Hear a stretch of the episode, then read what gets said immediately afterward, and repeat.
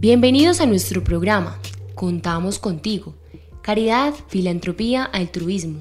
Son muchas las palabras que podemos usar cuando nos referimos a todos aquellos que se dedican a hacer el bien dentro de la sociedad desinteresadamente. En Contamos contigo vamos a hablar con varias personas que se dedican su tiempo libre a ayudar a quienes más lo necesitan. Cada día vemos que son más las personas que se suman a buenas causas, personas que sacan un espacio para compartir con quienes más lo requieren. Juan David Arango es un joven de 26 años, vive en Copacabana, es profesional en planeación y desarrollo social. Juan David es un representante legal de la organización TANI, un colectivo de pacientes, la que se dedica a brindar ayuda a la población en situaciones especiales. Tani en quechua significa gozar de buena salud, que a fin de cuentas es el objetivo que tiene este colectivo, pero el trabajo no se limita únicamente a su colectivo, también tiene alianzas estratégicas con diferentes organizaciones. Trabajo en la industria del cannabis, en temas de asesoría y prestaciones de servicios a empresas en temas de cultivo, de transformación, de licencias. Eh, trabajamos también a, partir de alianzas estratégicas con diferentes organizaciones o entidades. Es claro saber que como persona tenemos necesidades de vivir en un mundo de carencias, en un mundo donde en ocasiones se niega la posibilidad de una ayuda. El caso de la salud. Así nos cuenta Juan David, doliente de seres humanos.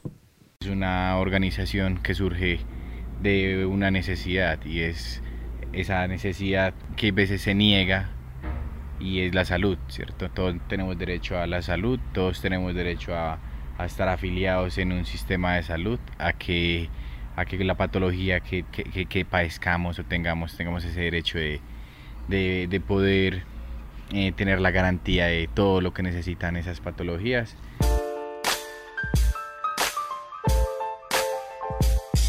Un aumento de 6,57% de personas con el virus del VIH-Sida se registró durante el último año en Colombia, según informó la cuenta de alto costo en medio de la conmemoración del Día Mundial de la Lucha contra esta enfermedad. Es también a estas personas a las que el joven de tan solo 26 años ayuda de todo corazón, porque como muchas personas, al igual que este héroe, sabe por la negligencia del sistema de salud de nuestro país que no cuentan con la ayuda necesaria para combatir esta enfermedad.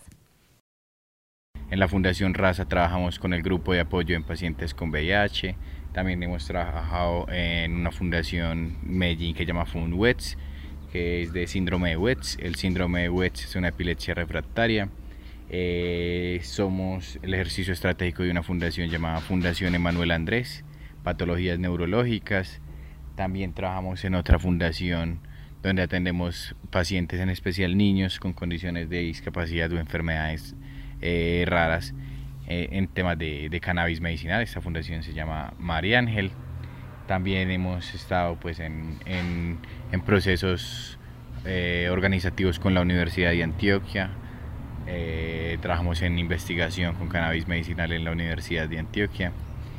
La superación es el concepto principal que nos sale de los objetivos de las 800 personas que hacen parte de este proyecto, pues lo consideran más que un desarrollo personal, es más una transformación que mejora la calidad de vida, tanto física como interiormente. Tenemos un equipo de pacientes donde estamos atendiendo a nivel nacional en este momento unos 800 pacientes. Eh, es un colectivo muy, muy unido que surge a partir de, de, la necesidad, del duelo, del dolor, de, de la angustia, de muchas patologías y muchas pérdidas también de, de muchas personas que nos han estado acompañando en todo este camino.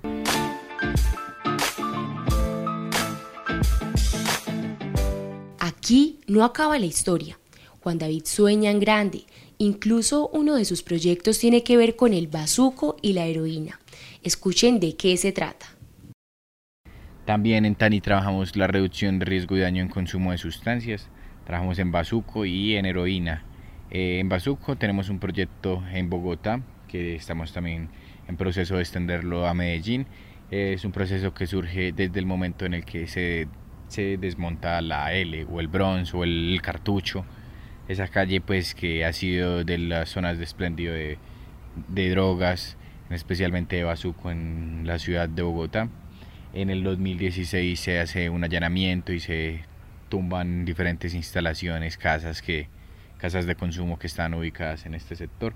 Muchas personas, muchos habitantes de la calle, muchos residentes, eh, consumidores de sustancias eh, problemáticas estaban en las calles y desde este residían en esas casas y desde este allanamiento y tumbaron estas casas y todo todas estas personas quedaron en la calle eh, se comenzó un, se comenzó un, un, como una institución llamada La Rioja. La Rioja es, un, es como decir un patio de esparcimiento una institución donde hay 150 camas, donde se empezaron a atender las personas que salían de las calles.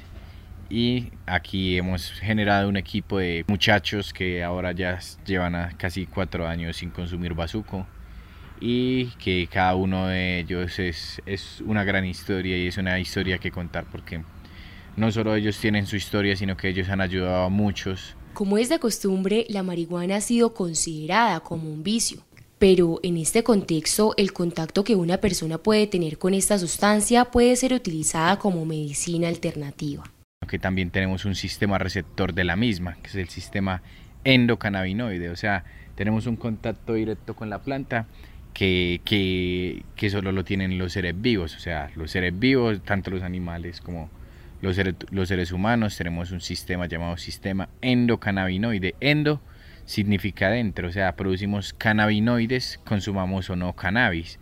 Y la planta produce fitocannabinoides, fito, todo lo que viene de plantas, y cannabinoides, o sea, muchas patologías se atienden con cannabis, desde VIH, cáncer, parálisis, epilepsia, microcefalia, hidrocefalia, siendo enfermedades tan diferentes. ¿Por qué una enfermedad tan diferente se puede tratar con la misma planta? Eh, es porque esta planta tiene diversidad de genéticas y el organismo tiene un sistema receptor de cannabis llamado sistema endocannabinoide. Tenemos que sacar de los fitocannabinoides los cannabinoides que le hagan falta al cuerpo, que serían los endocannabinoides, y complementar lo que le falta al cuerpo con lo que tiene la planta. Y así es como se logra encontrar una mejoría sustancial en muchas enfermedades. Aquí Juan David nos sorprendió es una persona que no se limita con sus grandes obras, porque este joven se enamora del mundo doliente de la calle, más concretamente con indigentes, drogadictos y personas que realmente necesitan de una mano ayuda. Un centro de escucha, en realidad es un centro de escucha que está ubicado en una corporación llamada Surgir, donde tiene los derechos de las personas habitantes de calle, sacar el centro de escucha de la corporación y pasarlo a las calles. Entonces, ¿qué hacemos en el centro de escucha? Eh, generamos diferentes eh, intervenciones dentro de cada usuario, o sea, hacemos eh, escuchas activas, hacemos entrevista motivacional con fines de encontrar una motivación o una inspiración para que esas personas piensen un momento diferente o para que esas personas tengan su momento de reflexionar en pensar si, si, si es, e, es positivo o no estar en la calle dándolo todo por esta sustancia. Entonces lo que buscamos en el centro de escucha precisamente es, escucharlos a partir de, de, la actividad y generar una entrevista que los motive a ellos a salir adelante o al menos a pensar diferente o al menos a sentirse distintos en ese momento. Como ningún ser humano trabaja sin recompensa, Juan David no es la excepción. Le preguntamos cuál es la motivación que lo incentiva a seguir en pie con un trabajo tan arduo como lo es este, además de que el cannabis es una sustancia que requiere de mucha responsabilidad, y esto fue lo que nos contestó. Lo que más me, me, llena de gratificación es por decir que un niño que convulsione mucho tome cannabis y deje de convulsionar, que un paciente con VIH que tenga una carga viral muy alta pase a ser indetectable entonces hay en el VIH pues se, cataloga con carga viral y hay otra molécula que mide las defensas que llaman los CD4. Entonces hay un desconocimiento también con el VIH que genera mucho estigma, que es como decir que cualquier persona puede transmitir VIH. Y hay personas que son portadoras de este virus que no transmiten el VIH porque son tienen carga viral indetectable. Con el cannabis hemos logrado en muchísimos casos en un tiempo muy corto lograr que esas personas tengan carga viral indetectable. Y esto significa que una persona con carga viral indetectable ya no va a transmitir el diagnóstico a otra persona utilice preservativo no. Entonces también es, es esto que, que, que, está el estigma de que, de que entonces si, si, si me doy un beso, si tomo el mismo vaso, si entro al mismo baño, entonces que puedo puedo llegar a, a, a, tener esta patología y entonces es algo muy diferente porque en el VIH se habla de infección y no de contagio, entonces el contagio es de, de, de, vía aérea como la coronavirus o como la porcina o como otras cosas que, que han venido como deteriorando el, el ecosistema humano, ¿cierto? Pero, pero hay, en, el VIH se mide carga viral está científicamente comprobado. Personas que tengan carga viral indetectable significan que no, son no van a transmitir nunca este virus. Entonces también es como enseñarle a la comunidad eso y para mí es algo que, que me ha generado mucha felicidad saber que muchas personas con una condición de vida eh, agobiante han logrado una mejoría sustancial gracias a la planta.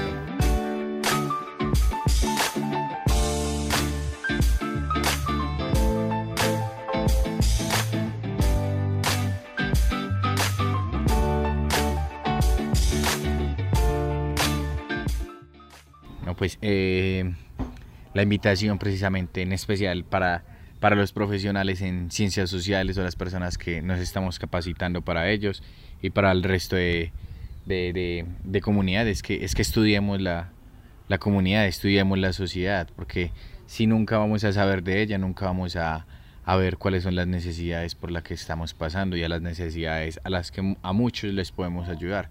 Entonces la idea es precisamente no, no pasar de insensible, sino también como ser parte de, la solución. Entonces es como capacitarnos para, para enseñarle a los demás. Tal como lo dice Juan David, la construcción de la sociedad, algo que no se puede olvidar, es precisamente la invitación que hace este joven, volvernos sensibles a la comunidad para estudiarla y saber cuáles son las necesidades y dar posibles soluciones. A usted, querido oyente, damos las gracias por sintonizarnos y estar ahí atento a nuestra inolvidable historia. Lo invitamos a que esté atento a un próximo capítulo de Contamos contigo, un espacio que nos abre el visor. Es una producción realizada por Jerónimo Cardona Díaz, Juliana María Otálvaro y Carolina Ríos. Hasta pronto.